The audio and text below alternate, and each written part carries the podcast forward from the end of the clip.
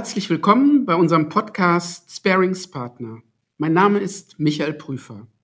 Ich bin bei Atradius als Risk Service Manager für die Kreditanalyse von Unternehmen und Limitvergabe an deren Lieferanten in den Branchen Stahl und Bau verantwortlich. Heute geht es um das Thema Unternehmensfinanzierung und Liquiditätssicherung. Zu diesem Thema habe ich mir meinen Senior Underwriting Kollegen Dirk Menzel dazu geholt. Ja, auch von meiner Seite hallo. Ich freue mich auf die kommenden Minuten. Die Finanzkrise 2008 als auch die Corona-Krise hatten und haben unterschiedliche Ursachen und Auswirkungen auf die Wirtschaft. Eins wurde jedoch schnell deutlich. Cash is King. Liquiditätssicherung durch diese externen Schocks und damit verbunden in vielen Branchen substanziell einbrechenden Umsätzen und Aufträgen war das erste Gebot in diesen Krisen. Unternehmen gingen in der Finanzkrise nicht primär wegen negativer Ergebnisse in die Insolvenz, sondern mangels erfolgreichem Liquiditätsmanagement. Als eine Lessons to be learned aus dieser Finanzkrise haben die Unternehmen sukzessive ihr Working Capital Management aktiver gestaltet. Dies geschah unter anderem durch die Ausweitung von Zahlungszielen mit ihren Lieferanten, ein engeres Debitorenmanagement mit auch umgekehrt optimierten, sprich verkürzten Zahlungszielen bei den eigenen Kunden, Verkürzung der Lagerumschlagsdauer sowie insbesondere innerhalb von Konzernen die Nutzung von Cashpooling. Zu Beginn der Corona-Krise, als noch keiner wusste, wie die Märkte und insbesondere die Kreditgeber reagieren würden, konnten wir das folgende kreative Verhalten beobachten. Gerade große Unternehmen haben ihre nicht oder nur teilweise in Anspruch genommenen Kreditlinien komplett gezogen und das Barguthaben auf anderen Konten geparkt. Auf meine Nachfrage bei diesen Unternehmen wurde mir berichtet, dass man davon ausginge, dass Banken eine komplett gezogene Linie nicht so einfach kürzen oder gar kündigen würden. Während vor zehn Jahren die Mehrzahl der Firmen als Hauptfinanzierungspartner die eigene Hausbank hatten, sind die Finanzierungsmöglichkeiten in den letzten Jahren deutlich variabler geworden. Dies ist auch notwendig, um Wachstum entsprechend abzusichern und nicht nur von einem Finanzierungspartner abhängig zu sein. Die jahrelang anhaltende Niedrigzinspolitik der EZB hat es für Unternehmen zudem einfacher gemacht, sich zu refinanzieren. Unternehmen, sicherlich auch abhängig von der Größe, können auf zahlreiche Finanzierungstools zurückgreifen. Ja, das sehe ich in meiner täglichen Praxis ebenso. Und zunehmend entscheiden sich die Unternehmen für einen Mix aus verschiedenen Finanzierungsoptionen.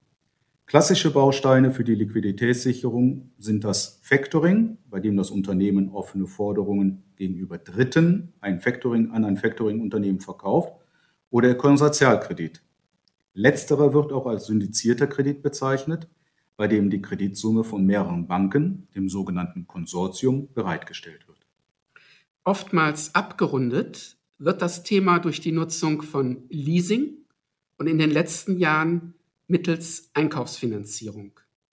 Darüber hinaus gibt es bei stark wachsenden Unternehmen auch die Boring Base Variante. Weiterhin spielen auch Gesellschafterdarlehen eine wichtige Rolle. Einen eher langfristigen Charakter haben die Finanzierungsformen Anleihen, Beteiligungskapital, Mezzanine oder Schuldscheindarlehen. Herr Menzel, welche neuen Trends gibt es in der Unternehmensfinanzierung noch? In den letzten Jahren wird die Finanzierung über sogenannte Fintech-Anbieter ergänzt. Dadurch ist das Angebot an Finanzierungsinstrumente, welches über eine Reihe von elektronischen Marktplätzen für Unternehmensfinanzierungen dargestellt wird, erweitert worden. Hier finden wir dann neben den gerade von Ihnen erwähnten Finanzierungsformen auch Angebote über Crowdfunding bzw. Crowdlending, bei denen auch private Anleger ihr Geld investieren können. Damit einhergehend und auch durch höhere Anforderungen der Finanzierungspartner hat sich die Qualität der Unternehmensreportings gerade auch im deutschen Mittelstand deutlich verbessert. Dies hat meine Risikoanalyse verbessert und das Potenzial für weitere und höhere Kreditlinien wesentlich erhöht. Zum Beispiel Liquiditätspläne, die vor einem Jahrzehnt häufig manuell zusammengestellt werden mussten, sind heute fester Bestandteil des Reportings und sind in der Regel kurzfristig verfügbar. Eine aktive Kommunikation seitens der Finanz- oder Treasury-Abteilung der Unternehmen mit ihren Finanzierungspartnern, zu denen durch die Lieferantenfinanzierung mittelbar auch wir, die Kreditversicherer, gehören, ist heutzutage unverzichtbar. Auch ist es üblich, dass höhere Kreditengagements bei Finanzinstituten an sogenannten Financial Covenants geknüpft sind. Financial Covenants sind Nebenklauseln im Vertrag und beziehen sich auf bestimmte Kennzahlen, die eingehalten werden müssen, wie zum Beispiel auf das Eigenkapital, die Verschuldung oder den Ertrag. Vereinbart werden sie zwischen dem Kreditgeber und dem Kreditnehmer. Beispiele für übliche Covenants sind eine Mindesteigenkapitalquote oder ein Maximalwert bezüglich des Leverages, also der Relation Net Debt zu EBITDA. Aus Sicht der Banken haben diese Covenants eine Warnfunktion. Denn das Reißen der Covenants signalisiert, dass der Geschäftsverlauf nicht planmäßig verläuft und somit das Kreditengagement intensiv überwacht werden muss. Die Finanzierungspartner haben in diesem Fall zudem die Möglichkeit, den Kredit zu kündigen. Ein Waiver Request seitens des Unternehmens kann dies heilen. Herr Prüfer, was hat man hierunter zu verstehen? Es geht hierbei darum, dass ein Unternehmen seine Kreditgeber bittet, eine oder mehrere Bedingungen für einen bestimmten Zeitraum auszusetzen, sodass es in dieser Zeit nicht zum Vertragsbruch kommt. Werden diese Kennzahlen der aktuellen Geschäftsentwicklung angepasst, spricht man von Covenant Light, während bei einem Covenant Holiday die Covenants direkt für einen bestimmten Zeitraum ausgesetzt werden. Erfolgt eine Zustimmung seitens der Banken, werden in der Regel höhere Zinsen oder Einmalfees fällig. Auch der Staat hat im Rahmen der Corona-Krise seinen Beitrag geleistet. So hat er Finanzhilfen für Unternehmen massiv ausgeweitet und zusammen mit den privaten Kreditversicherern wurde die Stabilität der Lieferketten gewährleistet. Dies führte in Verbindung mit der temporären Aussetzung der Insolvenzantragspflicht dazu, dass wir in den Jahren 2020 und 2021 atypisch niedrige Insolvenzzahlen gesehen haben. Ein Trend, der sich in diesem Jahr so nicht fortsetzen wird.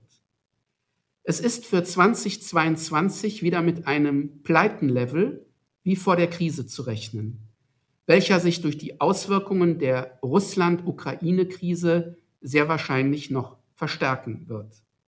So wünschenswert diese staatlichen Maßnahmen für Unternehmen und deren Beschäftigten sind, es hat dazu geführt, dass sich bestimmte Unternehmen, Stichwort Zombie-Unternehmen, länger als sonst möglich am Markt halten konnten. In Zeiten steigender Zinsen werden diese stark verschuldeten Firmen ein erhöhtes Ausfallrisiko ausweisen. Zudem müssen viele Staatshilfen, wie zum Beispiel KfW-Darlehen, auch wieder zurückgezahlt werden. Dieser Cash-out schränkt bei Firmen mit ohnehin schon hoher Verschuldung den Investitionsspielraum oder die Wachstumsfinanzierung deutlich ein. Wie hat sich das Kreditunderwriting durch die Krisen verändert? Was sind unsere Lessons to be learned, Herr Menzel? Ich denke, wir alle, also auch die Unternehmen, haben ihre Erfahrungen aus den Krisen gemacht, insbesondere aus der in 2008, 2009.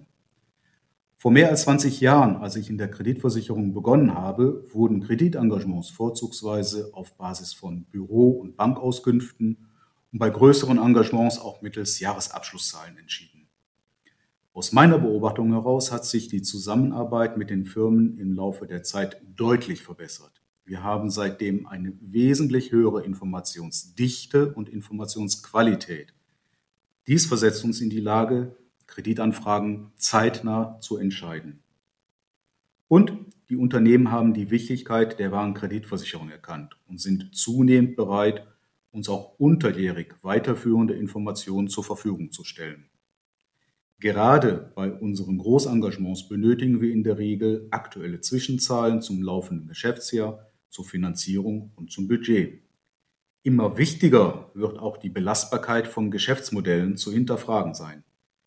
Beispiele hierfür sind die Transformation in der Automobilindustrie, also weg vom Verbrenner hin zur Elektromobilität, oder im Einzelhandel, der zunehmend durch den Erfolg von E-Commerce stark unter Druck steht. Dieser Trend hat sich in den letzten beiden Jahren nochmals spürbar verstärkt. Vielen Dank, Herr Menzel, für diese interessanten Einblicke. Eins ist sicher, Wirtschaft bleibt auch 2022 herausfordernd und wird allen Akteuren wieder einiges abverlangen. Eine differenzierte und vorausschauende Unternehmensfinanzierung ist ein wesentlicher Baustein, der über Erfolg oder Misserfolg in Zeiten der Krise entscheidet. Wir hoffen, diese Folge des Sparings Partner Podcast hat Ihnen gefallen. Weitere Podcasts werden folgen. Danke für Ihr Interesse und Ihre Zeit.